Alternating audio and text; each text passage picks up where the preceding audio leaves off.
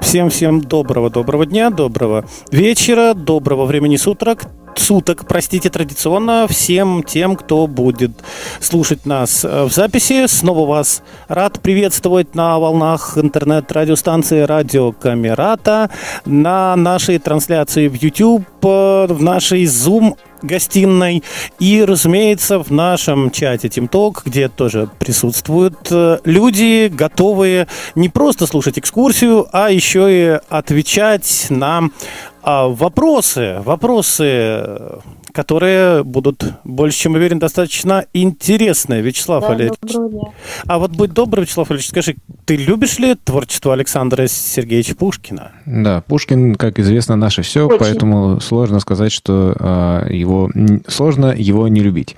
А всех э, рад приветствовать. Еще хотелось бы сказать, что наша, наши виртуальные экскурсии проходят в рамках э, проекта «Точки интереса», поддержанного фондом президентских грантов, и экскурсии проходят у нас э, уже ну, так сказать, регулярно.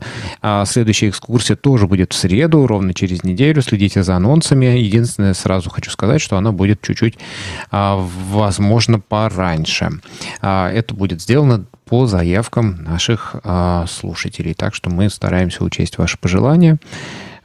Поэтому пишите в общем-то, комментируйте. Ну, а сегодня у нас э, ведущие нашей сегодняшней экскурсии. Это Лариса Овцинова, Геннадий Кацев. Э, люди, которые участвовали в э, Всероссийском фестивале э, «Туризм без границ» в прошлом году, который проходил в Нижегородской области. Они представляли, э, по-моему, там немножко там была другая какая-то экскурсия, но сейчас э, как раз я думаю, что мы передадим им слово, и они расскажут о том, что это за экскурсия, и потом обязательно мы в нее отправимся. Лариса, здравствуйте, слышите ли вы нас? Здравствуйте, дорогие друзья, нас слышно? Да, отлично слышно. Геннадий, здрасте. Здравствуйте. Здравствуйте, здрасте. Ну что ж, э, автор экскурсии, непосредственно текстового автора, э, текстовый автор экскурсии Лариса Ахтынова, она же идейный вдохновитель. Мы нашу экскурсию создали в свое время еще под эгидой э, проекта «Душа города», который организовывал «Огни Москвы», это музей такой в Москве есть, да, э, с помощью их они как раз нас исподвигли на все это дело. Мы прошли там обучение, а потом подумали, почему э, незрячие не могут на самом деле сами составить экскурсию, э, чем мы хуже других, да, и также ее провести. В принципе, попробовали, и на самом деле мы ее провели воочию раз, и после этого создали аудиогид гид э, или аудиоэкскурсию, которую вы сегодня и увидите. Лариса? Услышите.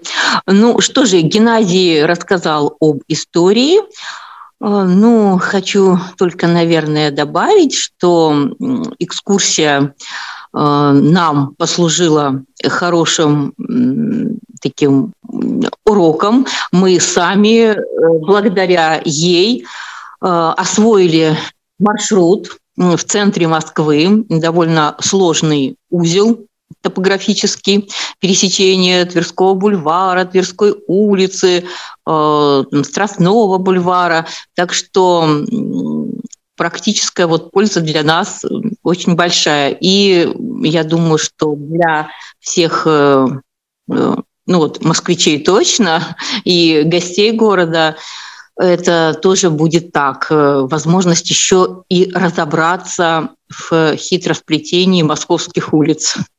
Еще немножечко добавлю. Для нас э, ну, составила определенную сложность, на самом деле, разобраться в этом, но еще более сложность э, возникла, чтобы представить, как это место выглядело во времена Александра Сергеевича, потому что Москва сегодняшняя, это ни для, ни для кого не секрет, э, это практически другой город, нежели та Москва и тот Тверской бульвар, по которому гулял еще в свое время Александр Сергеевич. Да, сохранились места, где стояли когда-то здания. Тот самый дом Калагривовых, э, другие особняки, включенные в эту экскурсию, но практически все перестроено и немного перенесено уже с места на место.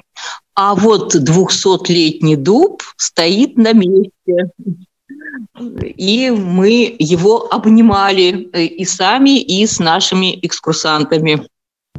Ну, то есть э, вы не только подготовили аудиогид, вы его еще и протестировали на практике, да? А, Нет, экскурсии, да, да, по, несколько экскурсий были проведены, но так как в холодное время года, в общем-то, не очень гулять, э, по Москве такая полуторачасовая прогулочка, вот, поэтому оставили до весны, и вот сейчас у нас в июле будет более-менее свободное от основной работы время, и мы уже планируем провести несколько вот живых экскурсий тоже. Ну что ж, я тогда предлагаю э, оставить вопросы, касающиеся экскурсий, э, на потом. А также э, приглашаю всех внимательно слушать, потому что обязательно будет вопрос э, от ведущих. Э, мы выберем какой-нибудь посложнее. А ответ на вопрос нужно будет отправить, как всегда, на тот самый номер WhatsApp, который я озвучу, тоже после э, того, как мы прослушаем эту аудиоэкскурсию. Хотел, была у нас идея показать э, картинки, э, ну, может быть, какие-то фотографии тех мест, чтобы можно было еще э, и как бы тем, кто, у кого есть возможность визуально это представить.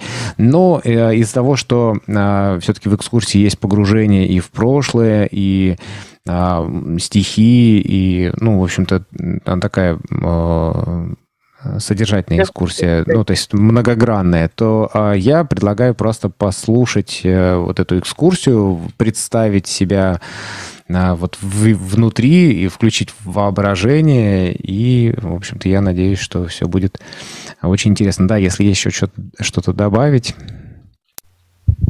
Наталья Потапова вижу тоже здесь, вот, надеюсь, что будет что а, потом добавить. Да, я хотела бы сказать, что это на самом деле наша мечта снять еще и видео по этой экскурсии.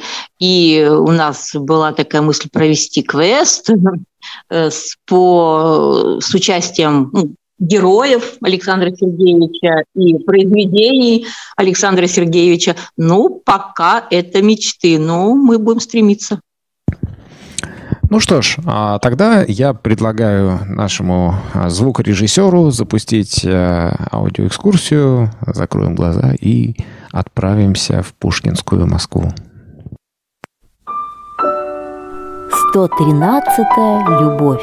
Семейное счастье или роковая ошибка. История любви, сватовства и венчания Александра Сергеевича Пушкина и Натальи Николаевны Гончаровой, рассказанная языком московских улиц. Авторы экскурсии и аудиогида Лариса Овцинова и Геннадий Карцев как гений чистой красоты, как гений чистой красоты. Я ковал тебя железными подковами, Я коляску чистым лаком покрывал. Но метро сверкнул перилами дубовыми, Сразу всех он такого колдовал. Наше путешествие начинается с прибытия на станцию Пушкинская. Переход на станции Тверская и Чеховская. Станция Тверская появилась в 1979 году и до 1991 года носила название Горьковская, как и сама Тверская улица. Станция же Пушкинская была открыта в 1975 году и носила проектное название Пушкинская площадь. Станция относится к Таганско-Краснопресненской линии, украшена серым мрамором и восьмию чеканными пано по мотивам произведений Александра Сергеевича Пушкина. Вдоль зала по обе стороны расположены колонны, отделяющие платформы от основного зала. В центре переходы на станции метро Чеховская и Тверская. До переименования станции Горьковская в станцию Тверская в народе называли эти три станции писательским треугольником. Поднявшись по эскалатору, Первый вагон из центра. Проходим немного вперед, поворачиваем налево, поднимаемся по ступенькам и выходим в стеклянные двери. Мы попадаем в длинный разветвленный подземный переход со множеством выходов. Поворачиваем налево, и нам нужен выход номер пять. Поднимаемся на поверхность, и Александр Сергеевич встречает нас. Я тащу вас. Удивляетесь, конечно. Стиснул больно. Извините, дорогой. У меня, как и у вас, в запасе вечность. Что нам потерять часок-другой?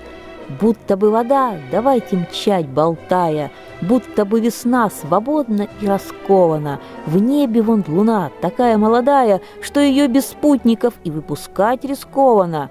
Живы были бы, стали по лефу соредактор, Я бы и агитки вам доверить мог, Раз бы показал, вот так-то, мол, и так-то, Вы б смогли, у вас хороший слог. Я люблю вас, но живого, а не мумию.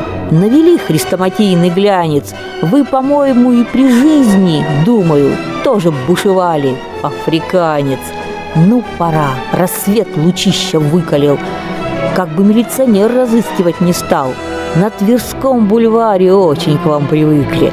Ну, давайте, подсажу на пьедестал. Именно так Александр Сергеевича приглашает на прогулку Владимир Маяковский.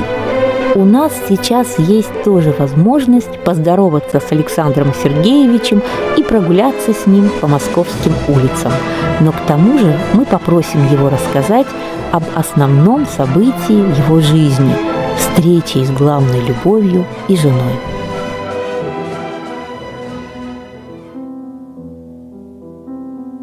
Памятник Пушкина открыт в 1880 году.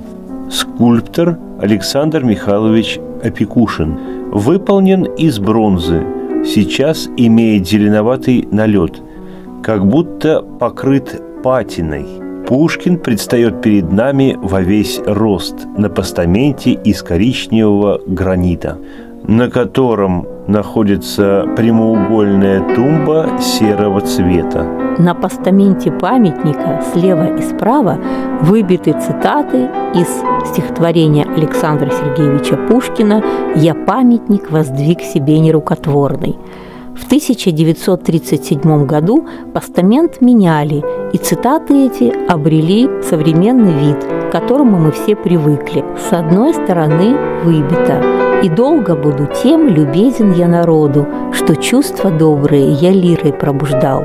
С другой стороны, слух обо мне пройдет по всей Руси великой и назовет меня всяк сущий в ней язык при сооружении памятника в угоду цензуре первая цитата была изменена Василием Жуковским и звучала как «И долго буду тем, народу я любезен, что чувства добрые я лирой пробуждал, что прелестью живых стихов я был полезен и милость к падшим призывал». На задней части постамента мы видим оригинальную надпись. Как при сооружении она звучала, так и сейчас соблюдались нормы дореволюционной орфографии.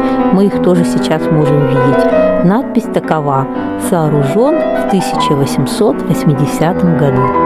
Поэтому видим в полный рост. Пальцы его правой руки заложены за борт сюртука. Левая рука со шляпой отведена назад. Сверху надет плащ с пелериной. На шее галстук в виде банта. Памятник окружен невысокими столбиками, соединенными цепочкой. Каждый столбик венчает лавровый венок. По четырем сторонам ограды находятся фонари.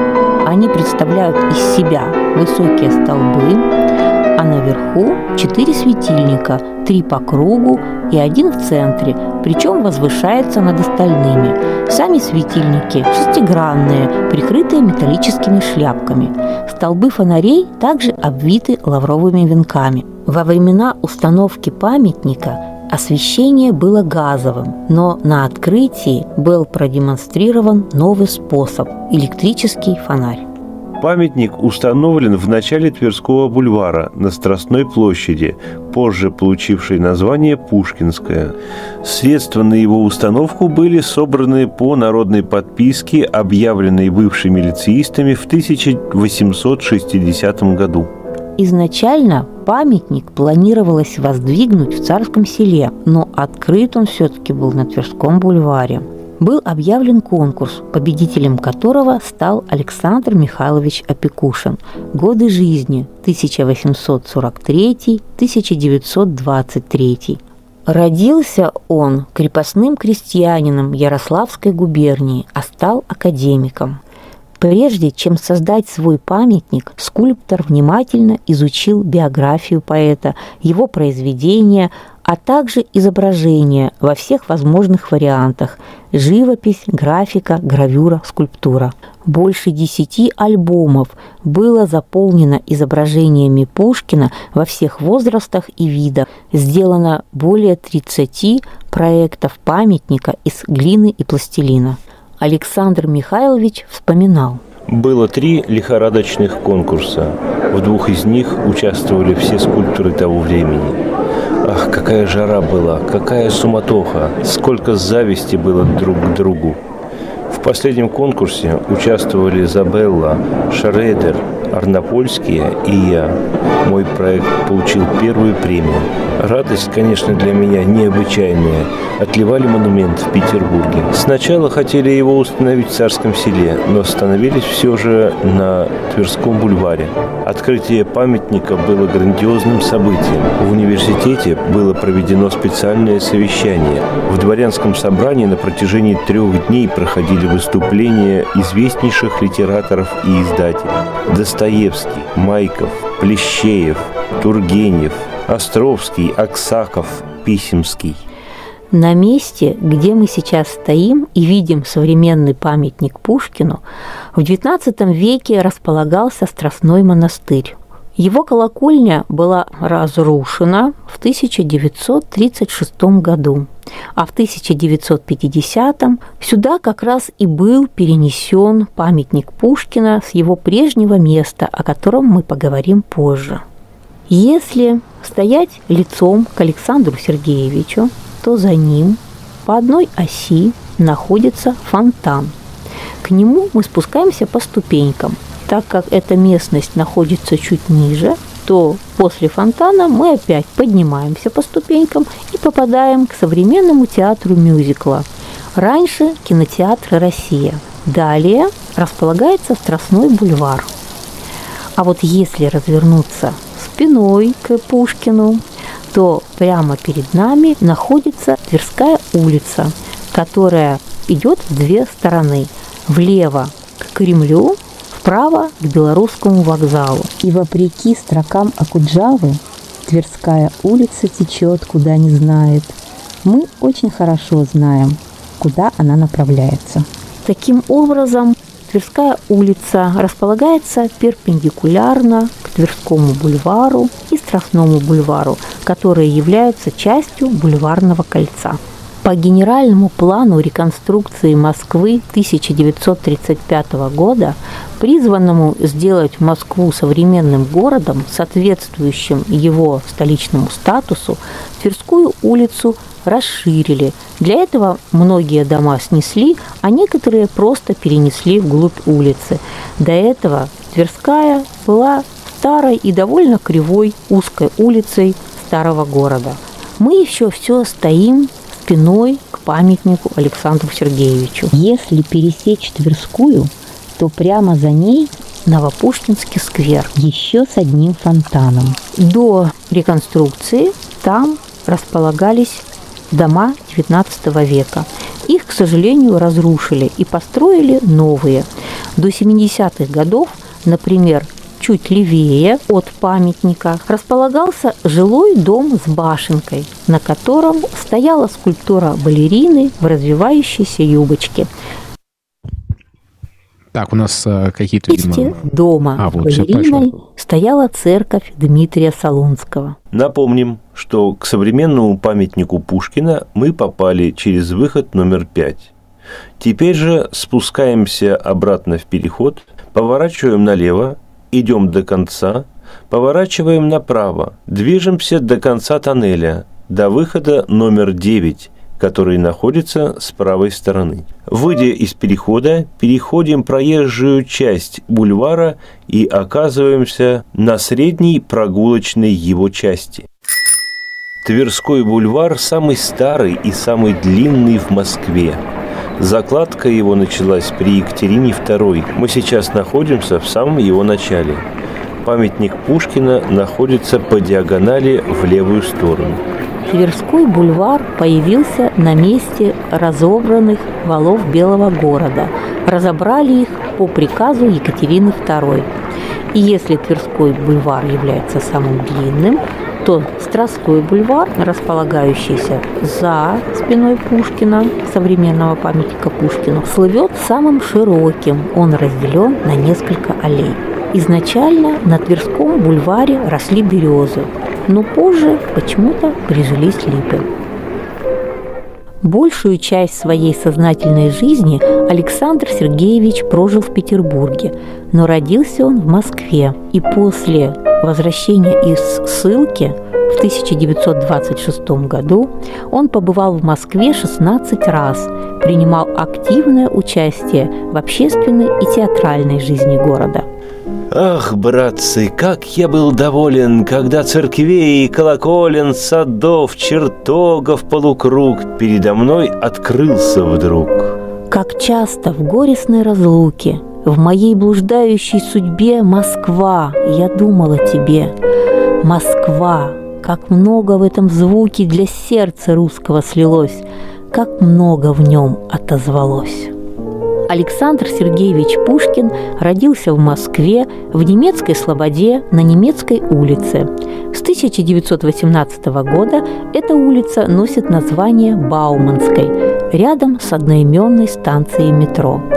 В церковной книге дата рождения поэта записана как 27 мая, но на самом деле он родился 26 просто по традиции того времени родившихся после захода солнца записывали следующим днем. Надо нам учитывать и то, что в XVIII веке разница между григорианским и юлианским календарями составляла 11 дней, а в XIX веке уже 12. Поэтому сейчас мы отмечаем день рождения поэта 6 июня.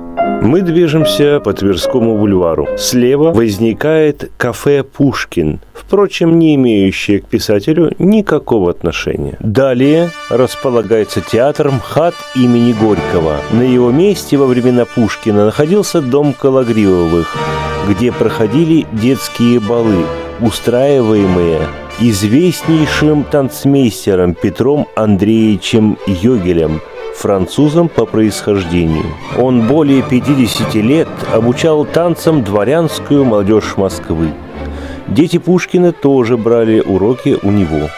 На одном из таких балов Александр Сергеевич познакомился со своей будущей женой Натальей Николаевной Гончаровой. Вот как Лев Николаевич Толстой описывает эти балы в своем романе «Война и мир». У Йогеля были самые веселые балы в Москве. Это говорили матушки, глядя на своих подростков, выделывающих только что выученные па. Это говорили и сами подростки, танцевавшие до упада. Это говорили взрослые девицы и молодые люди, приезжавшие на эти балы, чтобы снизойти до них и находя в них самое лучшее веселье. Все вокруг казались хорошенькими, так восторженно они улыбались, так разгорались их глазки. Пушкин увидел Гончарову в непринужденной атмосфере Йогелевского бала и не забыл об этом.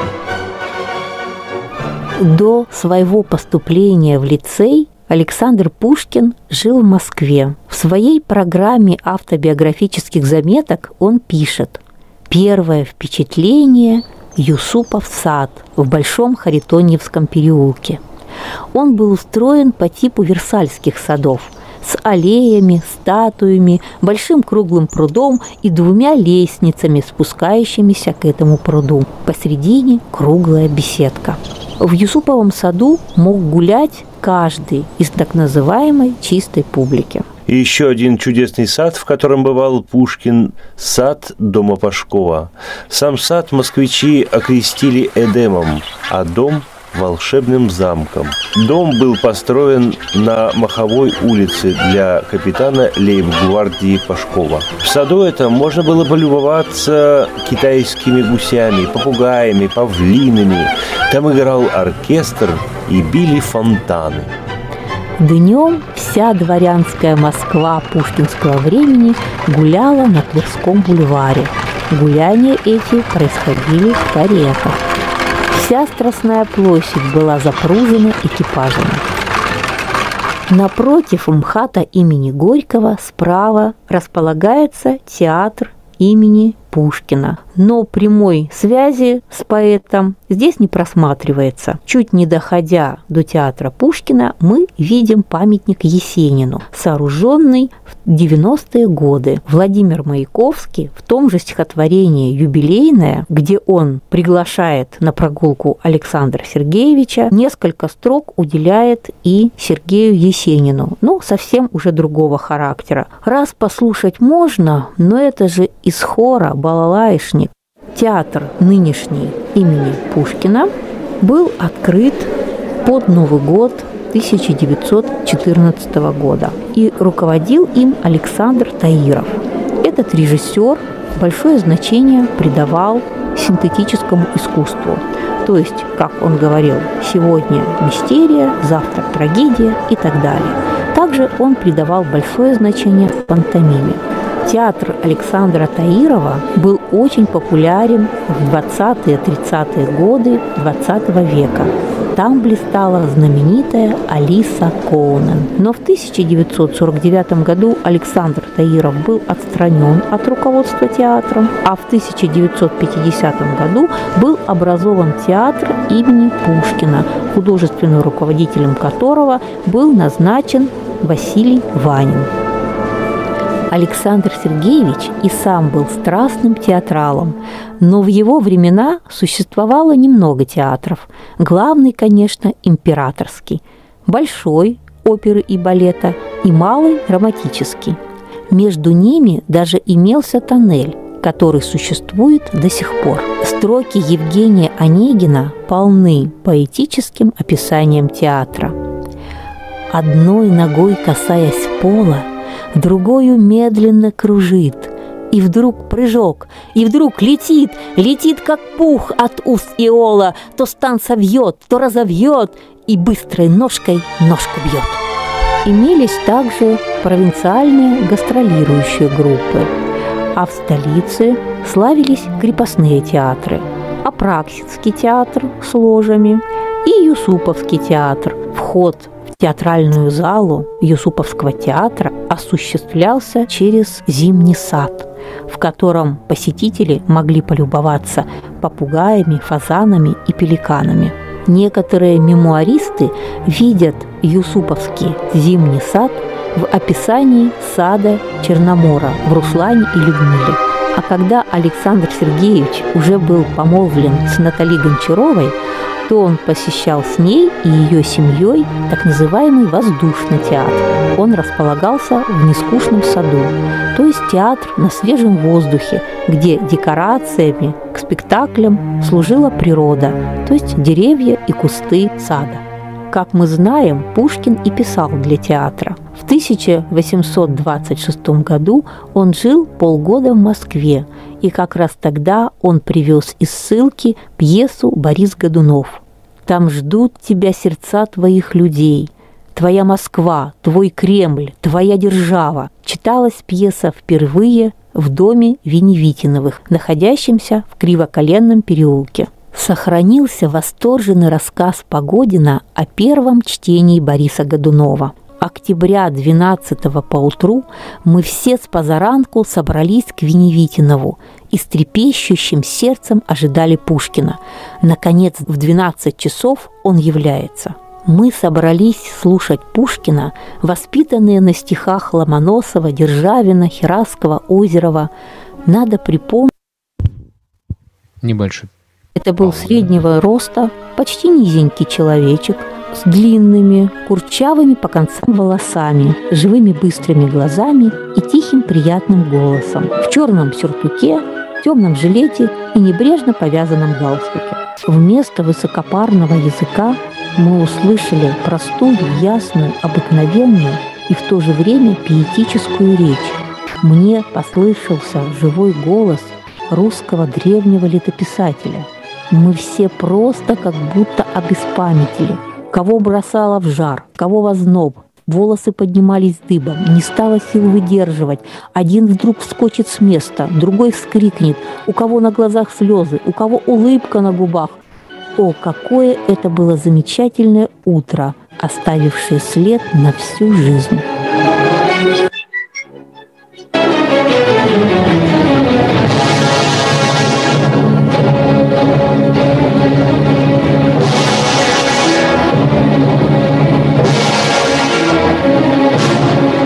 Далее, продвигаясь по бульвару, мы проходим дуб, которому более 200 лет. Он по праву может называться дубом у лукоморья, огражден дуб цепью. Этот многовековой свидетель человеческих судеб может по праву считаться современником великого поэта. И еще молодым деревцем он наблюдал прогулки Пушкина по Тверскому бульвару. Хоть дуб и окружен цепью, однако каждый желающий может подойти к нему, прикоснуться к вечности, ощутить под руками шершавую кору мудрого дерева. Тверской бульвар был излюбленным местом для прогулок Пушкина. В московском калейдоскопе в статье, в прозе и в стихах были написаны следующие строки. Здесь и педант учено важный, и франк паркетный записной, член клуба Англии вальяжный и член немецкого простой – Здесь и романтик полупьяный, и классицизма вождь седой, с певцом ругавшийся Татьяной, и сам певец своей женой. Здесь и торговка в душе грейки, и дерзкий враль, и злой нахал, и много пищи для статейки в уютный княжеский журнал.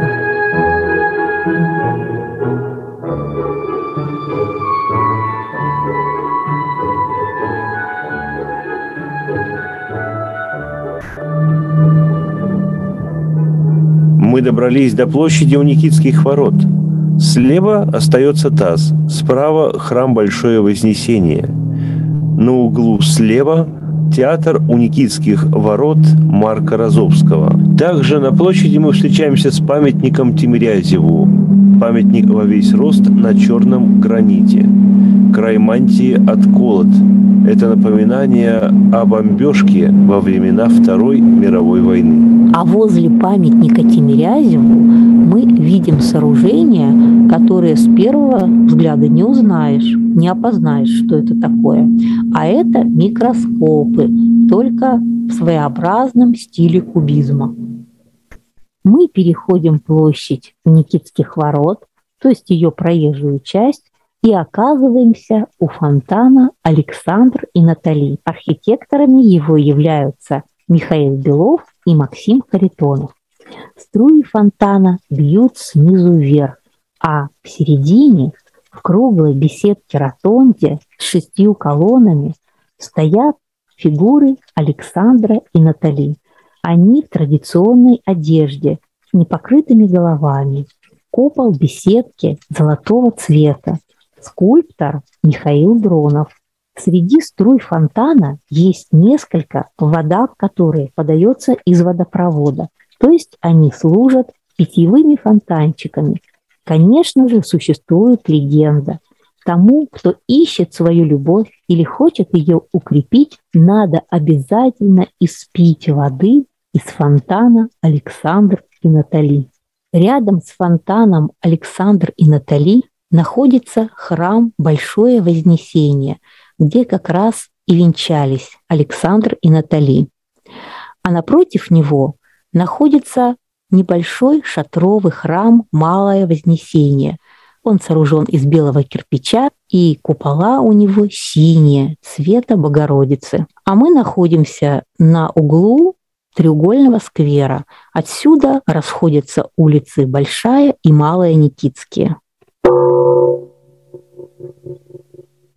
Храм Большое Вознесение находится по адресу Большая Никитская, 36. Мы идем вдоль его ограды. Она очень высокая и монументальная. Внизу кирпич, вверху чугунное литье. Мы заходим во двор. В мае нас здесь встречал цветущий шиповник и аромат липы, а в июле чудесные ароматные розы. Храм имеет основной объем – портик на четырех колоннах и шлемовидный купол. На стене находится мозаика, изображающая Вознесение Богородицы. Затем следует небольшая соединительная часть и круглая колокольня. Внизу колонны, затем несколько открытых ярусов и шпиль. Цветовая гамма такова. Желтый храм и белые колонны. Вход в храм через колокольню.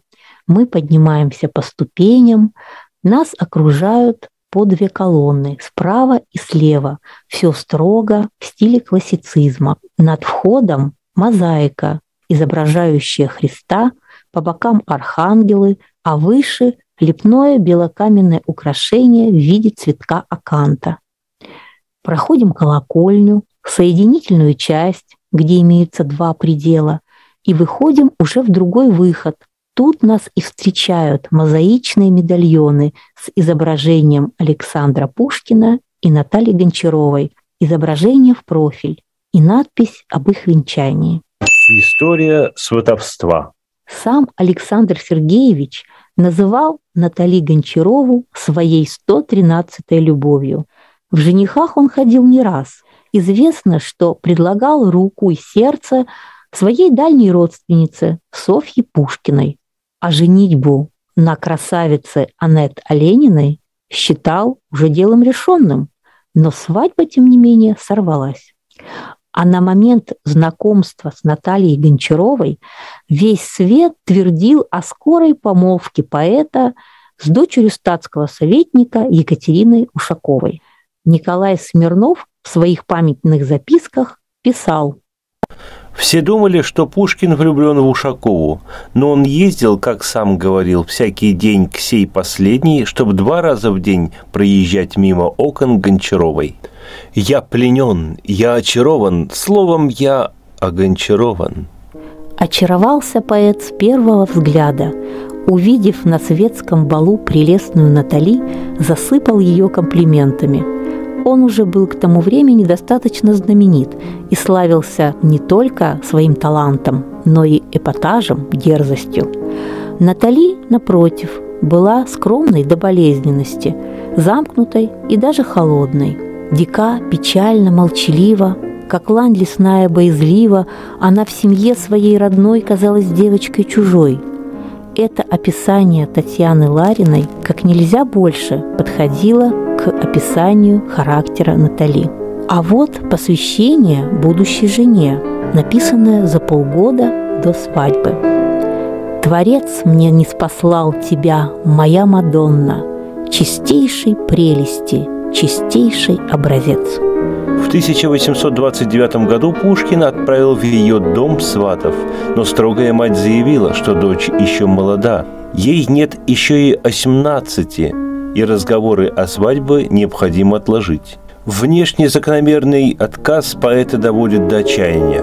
Пушкин уезжает на Кавказ, где русская армия ведет жестокие бои с Турцией. Уезжает самовольно, не получив разрешения властей. На Кавказе Александр Сергеевич времени даром не теряет. Пишет свое знаменитое путешествие в Арзрум. И, конечно же, стихи – на холмах Грузии лежит ночная мгла, Шумит Арагва предо мною, Мне грустно и светло.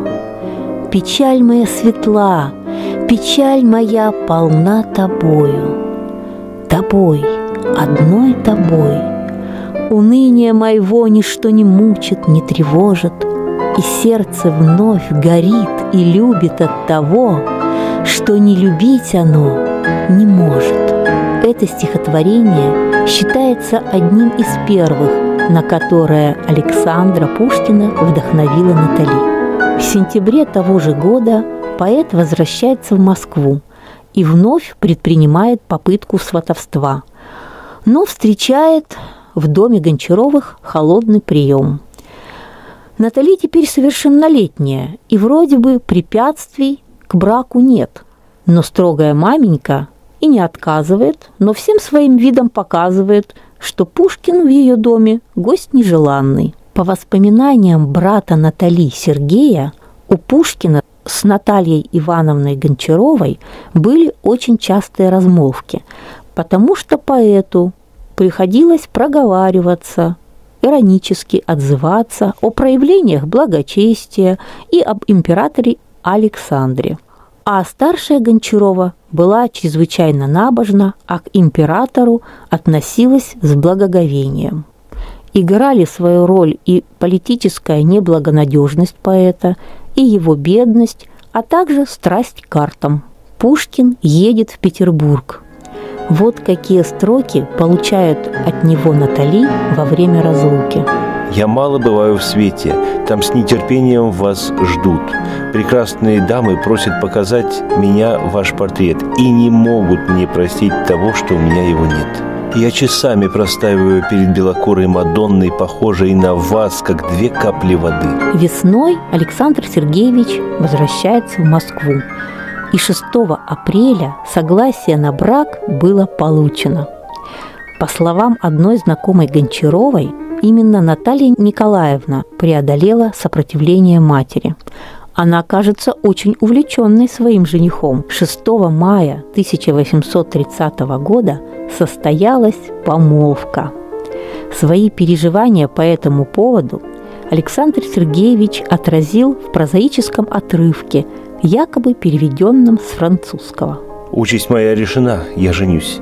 Та, которую я любил целых два года, встреча с которой мне казалась блаженством. Боже мой, она почти моя. Ожидание решительного ответа было самым болезненным чувством жизни моей. Я женюсь то есть жертвую своей независимостью, моей беспечной прихотливой независимостью, моими роскошными привычками, странствиями без цели, уединением, непостоянством. Но переговоры о приданном вновь отсрочили свадьбу.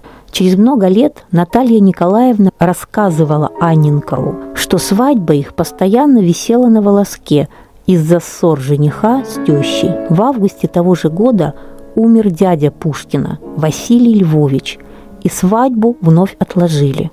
Пушкин уехал в Болдино, где и задержался из-за эпидемии холеры. Дела моей будущей тещи расстроены. Свадьба моя откладывается день изо дня далее. Между тем я хладею, думая о заботах женатого человека и о прелестях холостой жизни. В конце августа произошла очередная крупная ссора Пушкина с Натальей Ивановной Гончаровой. Уезжая в Болдино, поэт вернул Натали ее слово. 18 февраля 1831 года состоялось венчание Александра Пушкина и Натальи Гончаровой. По воспоминаниям Екатерины Долгорукой, близкой подруги Натальи Гончаровой, в самый день свадьбы Наталья Ивановна послала сказать Пушкину, что у нее нет денег на карету, и что нужно отложить. Вообще их свадьба постоянно висела на волоске из-за ссор Пушкина с тещей. Он ей ни в чем не уступал. И когда она говорила, что он должен помнить, что вступает в ее семейство, отвечал. «Это дело вашей дочери. Я на ней хочу жениться, не на вас». В воспоминаниях современников венчанию Пушкина сопутствовал полный букет дурных примет. Один из мемуаристов писал, что Пушкин уронил крест. Другой, что упало Евангелие, потухла свеча. Якобы Шафер Пушкина устал держать венец и попросил смену, а современные исследователи добавляют еще и упавшее кольцо. Однако все эти мемуары были написаны по прошествии многих лет после этого события. Являются попыткой объяснить злосчастную судьбу поэта, так скажем, задним числом. А сам Пушкин после венчания писал, что он очень счастлив. Венчание Александра Сергеевича и Натальи Николаевны проходило при большом стечении народу. Была даже вызвана полиция. Пушкин, очевидно, это предвидел, поэтому хотел изначально обвенчаться в домовой церкви князей Голицыных, находящейся на Волхонке. Но правящий архиерей... Сейчас все поправим без ребяческого очарования. Будущность является передо мной не в розах, а в строгой ноготе своей. Они входят в мои домашние расчеты. Всякая радость для меня будет неожиданностью. После венчания новобрачные отправились на снятую и заново отделанную квартиру на Арбате, где их встречали с образами. Настало время познакомиться с историей храма Большое Вознесение. На месте сквера, прилегающего к храму, разобрали старую деревянную церковь Натальи Кирилловны Нарышкиной. Она построила ее в 1685 году поближе к своему дворцу. Но еще раньше на этом месте была известна церковь, построенная в 1619 году. Позднее Здесь стоял двор графа Григория Александровича Потемкина. Поговаривали, что в этой церкви он тайно венчался с Екатериной II. Но кроме того, поблизости стоял двор Преображенского полка, которому нужен был большой храм. Поэтому Григорий Александрович решил строить его здесь. Он даже заказал проект архитектору Баженову. Но смерть графа помешала осуществлению этих планов. Строительство продолжили родственники. Но тут выяснилось, что фундамент старой церкви не выдержит Большого собора. Рядом с церковью начали строительство трапезной по проекту Казакова. Окончательно храм Большое Вознесение был освящен в сентябре 1848 года. Ежегодно 6 июня и 10 февраля в храме Большое Вознесение совершается панихида по великому русскому поэту Александру Сергеевичу Пушкину. Храм стал свидетелем страшных боев между юнкерами и революционными отрядами.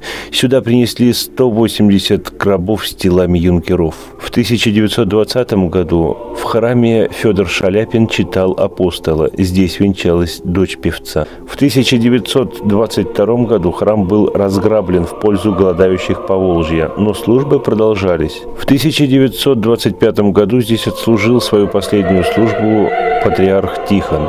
В 1928 году в этом храме состоялось отпевание Ермоловой. Власти обложили храм непосильными налогами. Средства для их уплаты собирали даже иностранные посольства, включая турецкое. Но в 1931 году помещение отдали под склад.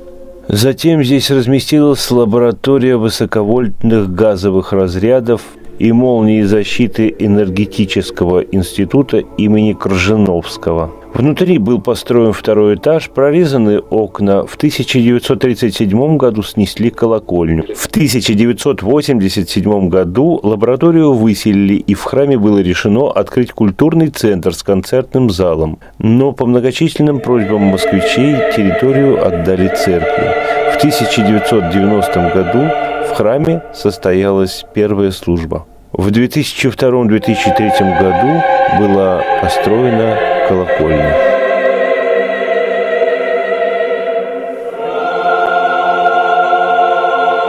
Мы выходим из храма, и со стороны Малой Никитской улицы в сквере обнаруживаем памятник еще одному выдающемуся писателю – Алексею Николаевичу Толстому. Он сидит, одна рука на спинке кресла, другая на колене. Алексей Толстой «Годы жизни» 1883-1945 жил во флигеле особняка Рябушинских, расположенного поблизости, основное здание которого занимал Алексей Максимович Горький. Мы выходим на Большую Никитскую улицу и движемся по направлению к Садовому кольцу. Здесь сохранилось много усадеб, владельцы которых были современниками Пушкина. Здесь находилась и усадьба Гончаровых, большой дом и много хозяйственных построек. Занимала она целый квартал от Малой до Большой Никитской и была куплена во времена процветания семьи. Они были прихожанами церкви Большое Вознесение. Усадьба сейчас не сохранилась, на ее месте находится посольство Испании. Напомним, что после свадьбы Пушкин повез молодую жену в дом на Арбате, где снял квартиру. Мы пройдем туда через Скорятинский переулок до Поварской улицы. Затем пройдем по Рудниковскому переулку до Нового Арбата, бывшему Калининскому проспекту. Затем окунемся в лабиринт переулков, соединяющих Новый и Старый Арбат. По пути заглянем на Спасо-Песковскую площадь или сквер-кружок по-народному. Там нас встречает еще один памятник Пушкину. Он небольшой, но тоже во весь рост. У него нет высокого постамента. Поэт стоит на гранитной плите, а у ног его располагается бронзовый лист. На нем выбиты строчки стихотворения Александра Сергеевича, которые могут служить напутствием всем грядущим поколениям. Если жизнь тебя обманет, не печалься, не сердись. В день уныния смирись, день веселья. Какая-то на сегодня техника барахлит. Это сразу отсылает к истории Бахчисарайского фонтана. В стихотворении «Посвящение Бахчисарайскому фонтану» Пушкин пишет «Фонтан любви, фонтан живой, принес я в дар тебе две розы». Рядом с памятником находится небольшой, белый, шатровый Никола Песковский храм XVII века.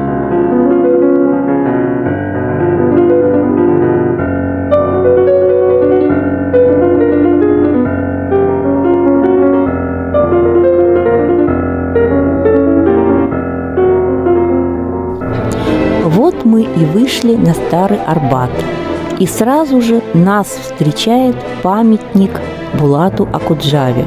Барт шагает, засунув руки в карманы, а правым локтем придерживает рулончик, очевидно, рукописей. Недалеко находится и дом, в который приехали после венчания Александр и Натали. Сейчас этот дом находится по адресу Арпат 53. Он окрашен в красивый нежно-бирюзовый цвет. Посредине широкий балкон, обрамленный чугунной решеткой. Напротив дома установлены фигуры Александра и Натали. Это было сделано к 175-летию их венчания. Она в бальном платье, он во фраке. Руки соприкасаются, как во время приглашения на танец.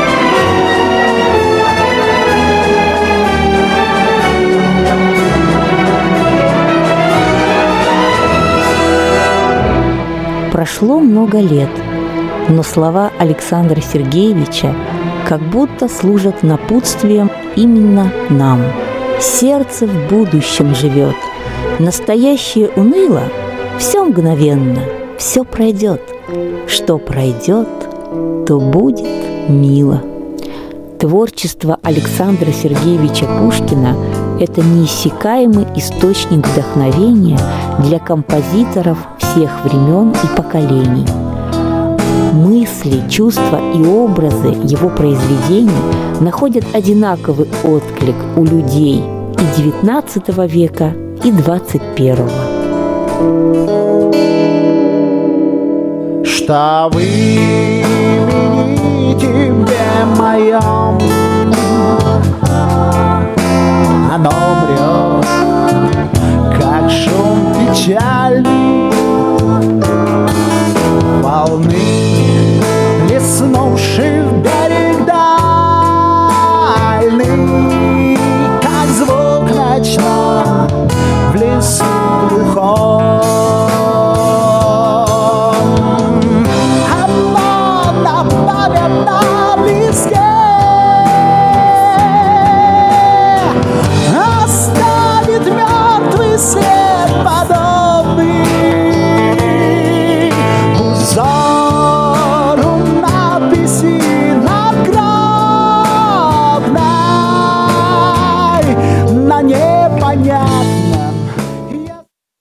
Ну что ж, а, я думаю, что мы получили а, такой прекрасный опыт э, погружения в, а, во времена Александра Сергеевича Пушкина, прогулялись по улицам Москвы.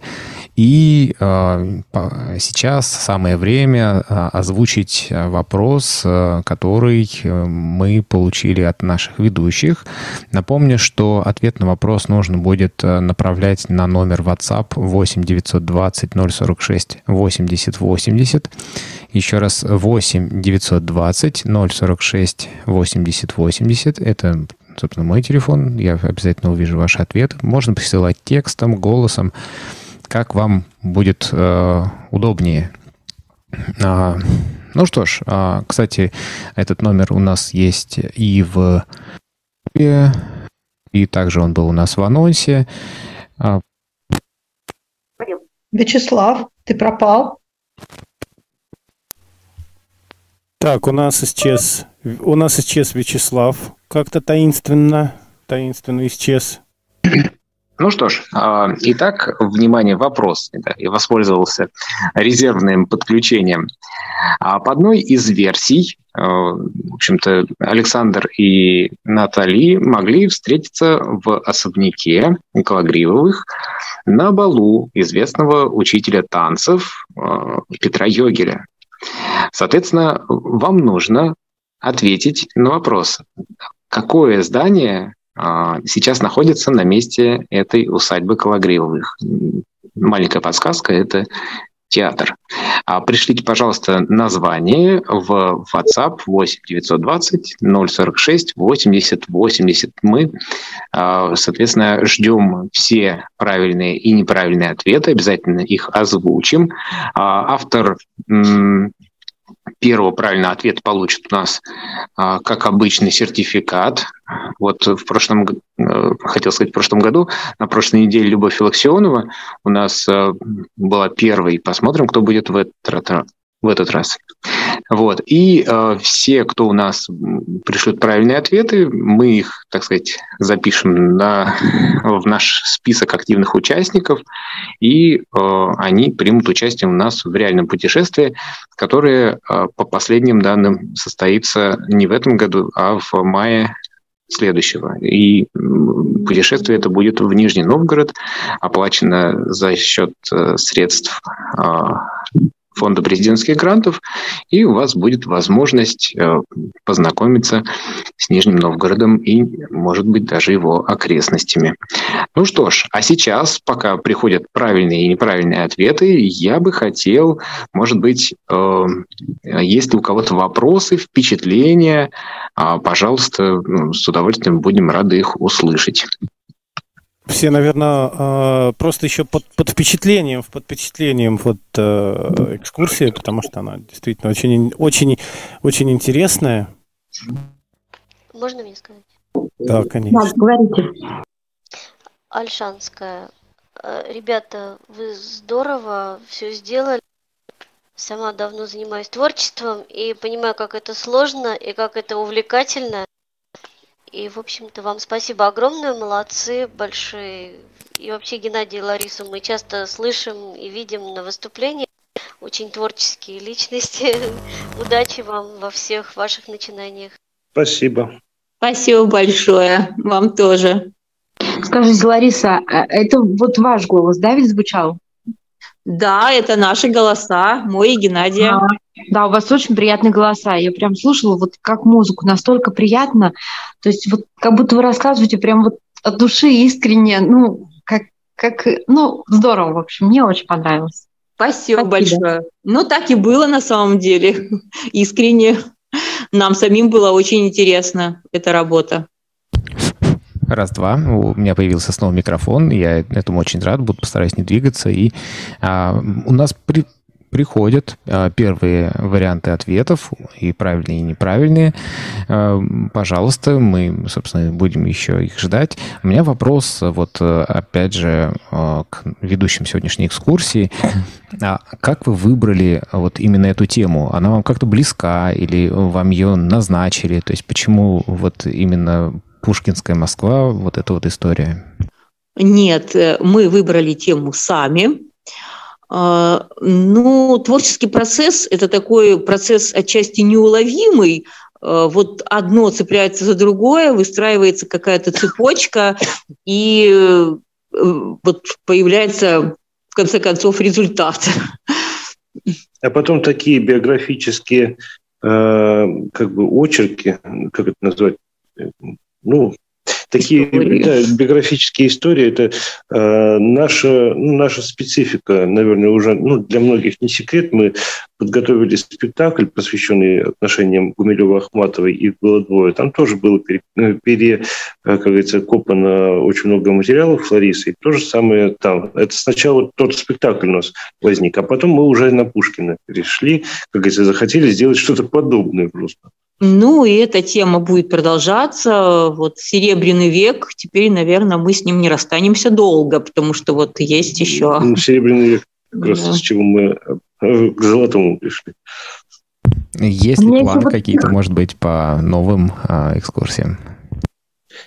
Идеи есть, пока делиться не будем, потому что они не оформлены. Пока еще, как говорится, идеи в, в, в рамках идей. Вот так. Да, еще был да. вопрос вот из чата. Да, у меня еще вот технический, наверное, такой вопрос. А когда музыку э, оформляли музыкальное сопровождение, вы сами подбирали или это вот как какой-то у вас музыкальный такой редактор был, кто-то, кто вам помогал? Э, нет, все сделано самостоятельно. Музыкальный редактор, редактор у нас Геннадий, он же аудиорежиссер, да, да, расскажи, расскажи Ау- о своих. Аудиомонтаж мы тоже производили сами в домашних условиях. А, музыку подбирали тоже сами, то есть я находил музыку, согласовывал, ну, показывал ее Ларисе, подходит, не подходит, просто как я... А, у Ларисы музыкального образования нету, поэтому на ней очень хорошо тестировать, потому что тестировать лучше на людях, которые музыку, вот именно а, музыку могут воспринимать как как я называю, нормальные слушатели, не, мозг которых не не загружен вот этими теоретическими нормами какими-то. Поэтому э, музыка так вот подошла. Относительно звуков это отдельная история, потому что я никогда не забуду сад Пашковых, э, сад Пашкова. Это он мне во сне просто будет сниться, потому что у меня там получилось, по-моему, 16 дорожек наложений друг на друга. Э, когда мы прочитали всех этих вот э, гусей, куропаток, кто там, птицы, попугаи, оркестр, фонтаны, я думаю, как я все дело сляпаю воедино. Потому что отдельно звуки в интернете есть, но подобрать единый какой-то звук в одну дорожку невозможно. Все приходится комбинировать. Ну, в этом и творчество Геннадий справился. Действительно, очень здорово. Э, я еще пыталась, да, как раз тоже на этот сад очень обратила внимание, пыталась разобрать, кто есть кто, и вот именно в таком саду с такими звуками захотелось бы побывать. Очень приятно. Ну, естественно, как говорится, говорю не только о плюсах, но и о минусах, потому как это была моя первая работа как э, с аудиомонтажом, я связался. Э, у меня плохо получилось поиграть с планами. То есть иногда вот, ну, вот как раз тот самый сад Пашкова, у меня птички вышли на первый план, к сожалению. А, а все-таки голос должен быть все-таки поверх всего этого дела. То есть с планами надо учиться. То есть кто будет еще повторять всю эту историю и кто будет работать заново, учиться работать с аудиомонтажом, когда делаете фон, обращайте внимание на планы. Как с ними работать, я до сих пор сам не могу понять, это только по наитию. А, но существуют, как мне говорят знакомые звукорежиссеры, существует определенные э, теория, существуют какие-то э, нормативы, приемы, э, которые нужно использовать и брать их в, как бы, ну, в разум, прежде чем браться за монтаж. Ну, то есть во время подготовки экскурсии у вас получилось э, и историю э, исследовать, и географию изучить, и звукорежиссер, знания звукорежиссера тоже. Да, и технические улучшить. знания тоже, и умения. Вот, мне кажется, хороший пример для а, тех, кто думает о том, как бы вот, э, может быть, сделать э, продукт свой. Я напомню просто, что у нас а, экскурсии будут продолжаться, ну, я надеюсь, в ближайшее время там еще пройдет не одна, и есть возможность а, подать заявку, предложить свою экскурсию по своим любимым местам.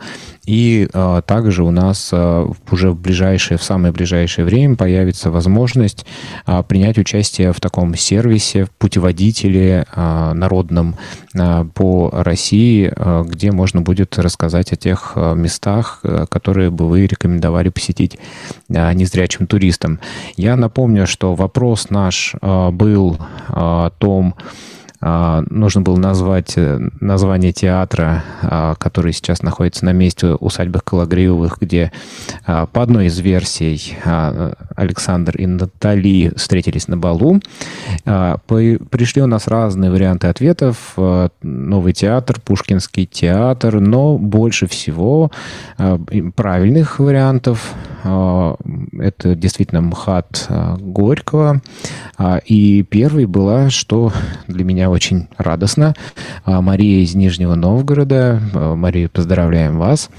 Вы у нас будете а, участвовать, вернее, а, как получите, получите приз. А так география достаточно тоже в этот раз обширная. И Челябинск, и Тверь, и а, Ульяновск, и еще есть люди, которые не представились, к сожалению. Вот, пожалуйста, в следующий раз присылайте, а, чтобы мы видели географию наших, а, наших участников.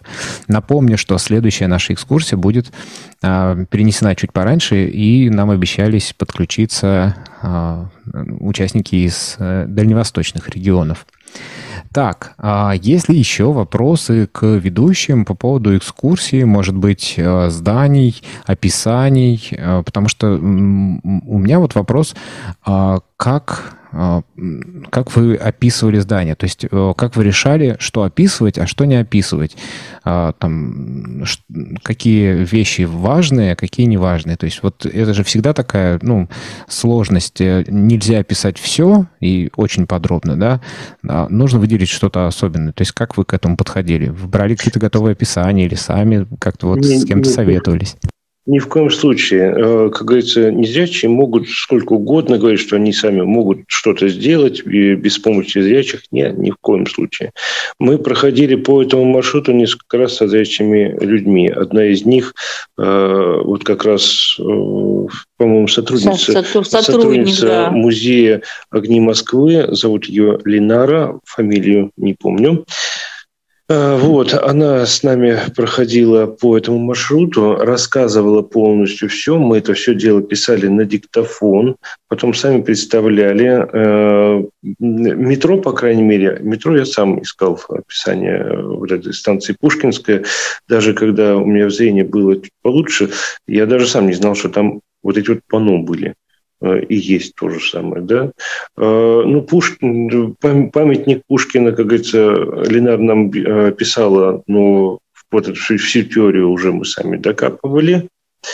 Да, тактильно обследовали, что было возможно. Мы, конечно, обследовали тактильно. Вот, например, ограду вокруг памятнику Пушкину, вот эти фонари, Э, в общем, дуб обнимали, памятник Тимирязеву смотрели тактильно, и вот эти микроскопы кубические возле него. В общем, что могли, смотрели. Ну, что не мог, невозможно до чего было дотянуться, то вот уже, конечно, в описании.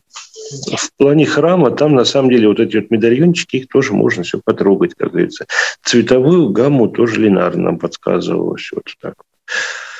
Ну, а в выборе объектов тут сложности не было, поскольку, разумеется, мы руководствовались темой экскурсии, и как-то так все у нас сложилось очень э, однозначно. То есть э, не было никаких дилемм, что, ну, что описывать, что нет, что брать экскурсию, а что нет.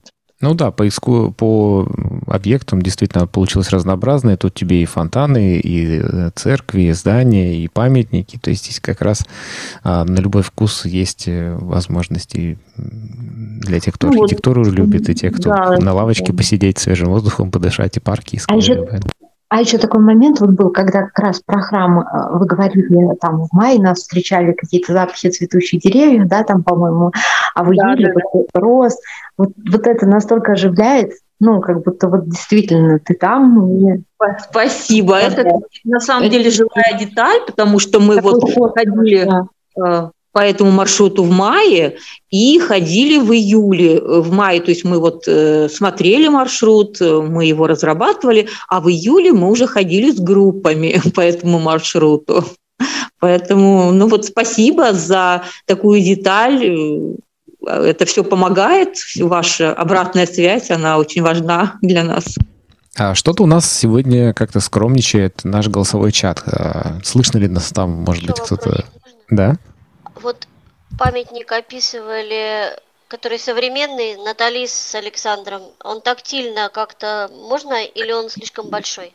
Не подберешься, он находится в фонтане.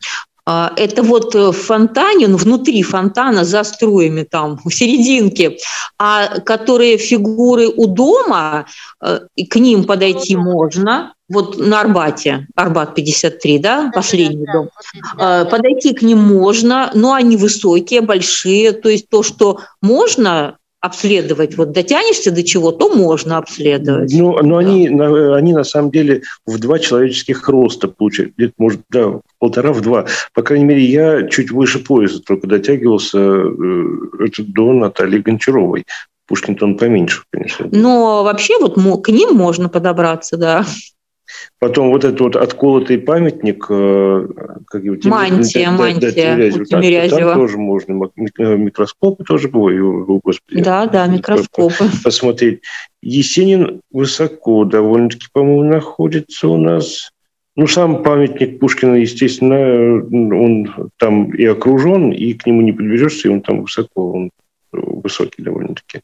Не хватает, не хватает, конечно же, материальных средств для того, чтобы хотя бы что-то из этой экскурсии сделать тактильным. Да, очень хотелось сделать карту вот этого узла сложного, действительно сложного топографического. А, и хотелось сделать макеты и памятника, и э, вот зданий, и храма, и фонтана. Но, увы, увы, пока вот э, пока не получается. Смешно сказать, топографию мы осваивали примерно следующим путем. У меня немного остаток есть, чтобы это все дело объяснить Ларисе. Мы брали просто-напросто дома обычные деревяшки, о, да? Да, да, по-моему, ложки даже брали. И все дело раскладывали на столе, чтобы это было понятно. Но когда раскладывал я, мне самому стало наконец-то понятно вот эта вот запутанная история, э, ситуация с Тверской улицей и прилегающей к ней э, бульваров Угу. И он широкий, там ну, состоит из... Мы, да, мы даже думали какой-то конструктор просто купить, который, ну, э, к сожалению, пока ничего не подыскали. Нам бы что-нибудь такое на магнитах, чтобы это были и квадратики, и... Угу. Походные, да. И, и чтобы да, ко да, всем экскурсиям ну, подходило. Да, ну вот, может быть, мы к июлю вот именно хотя бы вот эту топографию на конструкторе сможем сделать. А была ли идея, допустим, ну вот какой-то а, ну, у коллег, не знаю, там GPS, GPX трек там вот сделать, ну, по крайней мере, то, что не в метро, а ну, снаружи, для того, чтобы, ну, как-то сориентироваться? А, ну это вот навигация, да, по навигации? Да, да. Ну, поскольку, поскольку мы с этим не работаем, честно угу. говоря, я, э, у меня сложные отношения с навигацией. Мы пока не задумывались, но если кто-то захочет, вот тут, если из Москвы у нас тут есть, э, если на связи, да, если кто-то захочет это сделать, мы готовы с ним пройти по, по этому маршруту. Было бы неплохо. Мы просто в этом не сильны, поэтому угу. сами мы за это не можем взяться. Но были бы рады, конечно, чем шире вот этот спектр восприятия экскурсии, то тем лучше, конечно. Ну, естественно, все это дело направлено, как и наш сейчас новый проект. Мы сейчас работаем над проектом «Я веду себя в театр», с Моссоветом будем работать. Наши проекты направлены на самостоятельное обслуживание инвалидов по зрению самих себя. То есть э, ну, судя вот по этому аудиогиду, это, конечно, первый у нас, и много там неточностей. Для того, чтобы самостоятельно пройти по этому пути, не, ну, вот так вот просто приехал в Москву, uh-huh. добрался по, до Пушкинской. Я не знаю, это вот вопрос к нашим слушателям сейчас.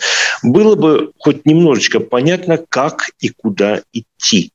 Нет, ну, вот ну, там сложности, я думаю, что возникают же, потому что, ну, там, пятый если выход, бы, Если бы я там хоть раз была, если бы я представляла, ну, вообще, как расположено, или хотя бы карту посмотрела, ну, вот, да, там, тактильно или как-то, может быть, но вот из описания мне, мне совсем непонятно. Нет, я думаю, ну, что да, там что самые да. сложные места вот эти вот в начале, где вот э, площадь э, Пушкинская, так как там, ну, я так понимаю, и бульвар, и, и улицы, и, в общем-то, все, все куда сходит, то есть куда там свар, ну да, может, может быть, еще не совсем понятно, потому что, ну, умозрительно чисто, да, вот угу. ты еще не идешь никуда, а просто находишься дома и слушаешь. Это э, мозг не воспринимает. Э, возможно, что если бы вот уже вышел на маршрут, то описание и помогло бы.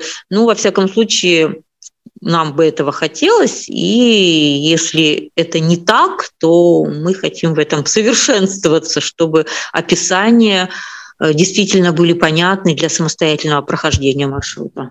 Так, вопросы еще? Я просто хотел э, заметить, что вот вы, э, когда рассказывали, что показывали на ложках, э, хотел сделать анонс следующего нашего, следующей нашей экскурсии. Мы как раз побываем во Владимире в музее ложки. Очень интересный музей, э, очень интересные там всегда экспозиции. Были мы там несколько раз, и, и каждый раз вот нас э, Татьяна Пикунова удивляет. Это, так что это будет в следующую среду. Следите за анонсами ориентировочно в 14.00 по Москве. А... Да, извините, мы там тоже были в Конечно. этом музее. Да. А вот Очень хороший музей, да, вот советуем, еще... рекомендуем. Еще про, а, про музей, ну вот вы просто сказали про огни Москвы. А Мария тут вот спрашивает, а, что это за музей, ну вот если вот прям в двух словах, о чем он, и, и при чем тут вы? А у нас есть на связи непосредственно директор этого музея, нет? А Наталья Потапова. Вот я видел, да, Наталья, если у вас есть возможность, можете э, микрофончик включить. А, а, Потому да, что это ее а, идея, проект, вот непосредственно сам проект изначально, это а, ее детище. Наталья, да. да. Добрый день, я здесь. Да. Здравствуйте, Наталья, очень рада вас слышать. Э, вот можно ли услыши, ну вот расскажите прям вот э, об музее огней Москвы и за одним уж об этом проекте, потому что я так понимаю, что там кроме этого аудиогида есть еще много интересного. А, но музей огней Москвы у нас небольшой. Мы рассказываем про историю освещения Москвы и работаем с незрячими и слабовидящими людьми с 2004 года. То есть можно прийти к нам в музей и посмотреть тактильно очень много экспонатов подлинных. То есть у нас есть макеты, но и Большую часть мы используем подлинные предметы во время экскурсии. Ну, у нас было много разных проектов. Этот проект называется «Душа города». А, в рамках этого проекта мы сделали сайт dgорода.ru. А, сначала мы проводили экскурсионные мастерские, в которых участвовали незрячие и слабовидящие люди из разных городов России. И вот я рада слышать наших участников, рада, что наша работа не прошла зря. Вот, я так поняла, что победительница прошлой вашей игры тоже наша участница нашего Любовь проекта. Филаксионова, да? Да. А, ну то есть вот видите, э, люди вокруг, э, те, кто близки к туризму, они все-таки расплачиваются. Нет, у нас были разные участники. У нас, кстати, есть участники, например, из Анжеры Суджинска, которые никогда ни в каких проектах не участвовали, но они так или иначе разработали свои аудиогиды. И на сайте «Душа города» ну, там есть уже э, представлено определенное количество городов, как раз это города, из которых были у нас участники проекта. Ну и за последнее время вот два города мы добавили, в том числе Нижний Новгород, поэтому ждем информацию. То есть вообще это туристическая база такая а, по учреждениям культуры для незрячих, слабовидящих людей, которую можно постоянно пополнять. Поэтому мы будем рады, если она будет все время э, пополняться. Ну и там выложены аудиогиды участников проекта и Ларисы с Геннадием и других участников, поэтому буду рада, если других тоже пригласите, они смогут рассказать про свои города. А про что там вот, какие есть еще города, А. просто чтобы так вот получить общее представление, какие есть еще аудиогиды? Может быть, или кто-то из э, наших слушателей прямо сейчас пойдет на сайт и заинтересуется, послушает? А, ну, есть, естественно, Москва. Москва, вот есть э, экскурсия Ларисы и Геннадия «113-я любовь», можно ее послушать. Есть экскурсия «Модные штучки на Кузнецком мосту» Дарьи Дорохиной. А, Есть экскурсия «Звуки Красной площади», и можно да, прислушаться, как по-разному в разные столетия звучала Красная площадь. Эту экскурсию готовила Татьяна Щербакова. Есть еще не дописанный материал, да, то есть мы, хоть проект закончился, мы продолжаем над ним работать, поэтому истории будут э, продолжаться. У нас были очень активные участники из Перми.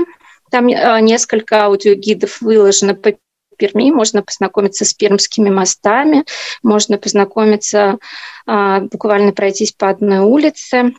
Вот еще там такая интересная история про Чехова в Перми. А, Из Верхнего Уфалея Любовь принимала участие, есть аудиогид по Верхнему Уфалею. Ну вот Анжера Суджинск, да, не совсем небольшой городок, но э, там было два участника. Про город есть экскурсия, про сам, и про вокзал Анжера Суджинска отдельно записанная история.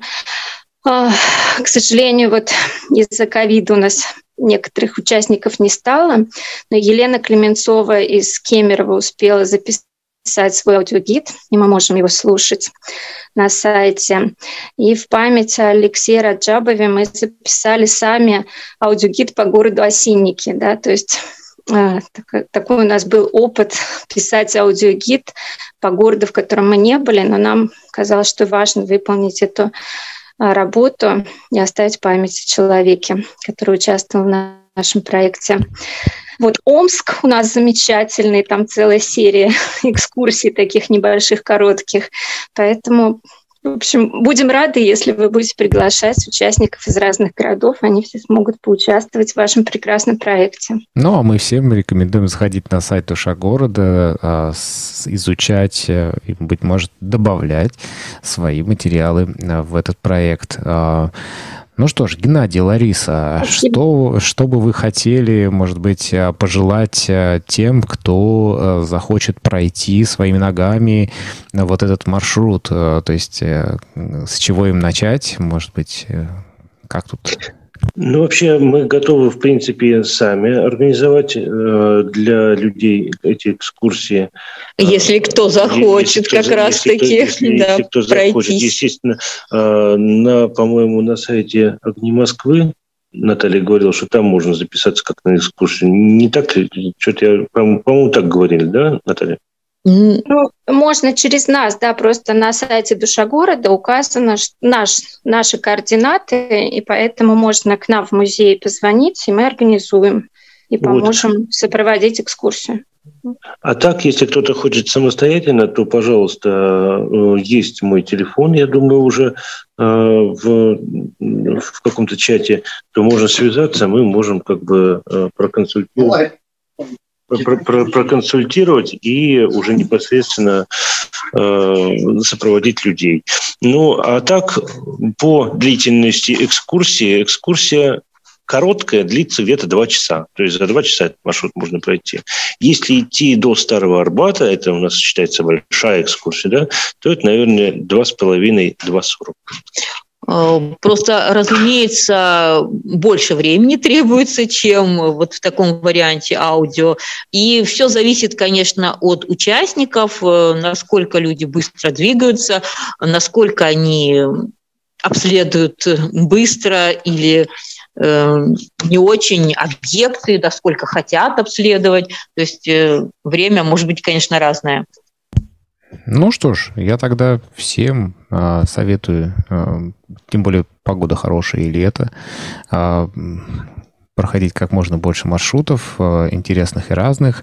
А те виртуальные экскурсии, которые у нас уже прошли, э, также можно послушать в наших подкастах. Э, подписывайтесь. И в нашем файловом хранилище также можно слушать нас в, интер... в эфире интернет-радио круглосуточно. Там много интересного по разным направлениям, в том числе и туристические.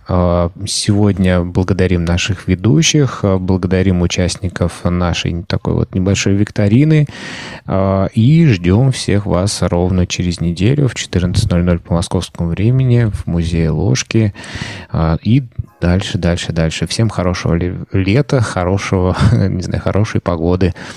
Спасибо. А мы хотим пожелать тоже всем, конечно, э, хорошего лета, хороших э, экскурсий, путешествий и поблагодарить э, Наталью Потапову за то, что она явилась ну, инициатором и толчком для создания вот этой экскурсии. И поблагодарить вас за возможность такую вот продемонстрировать этот, это путешествие и чтобы люди с ним познакомились. Спасибо большое. Да, на самом деле, Камерата, спасибо вам большое. Вы такая активная организация, что с вами, с вами хочется сотрудничать на самом деле. И хотим пожелать всем людям, которые вот сейчас слушали, у кого какие идеи возникают, не тормозите, не останавливайтесь, не, не бойтесь никаких там препятствий, что у вас это что-то не получится и тому потом. У нас получился, у вас получится, поэтому дерзайте. Отлично. Всем всего доброго. До свидания. До свидания.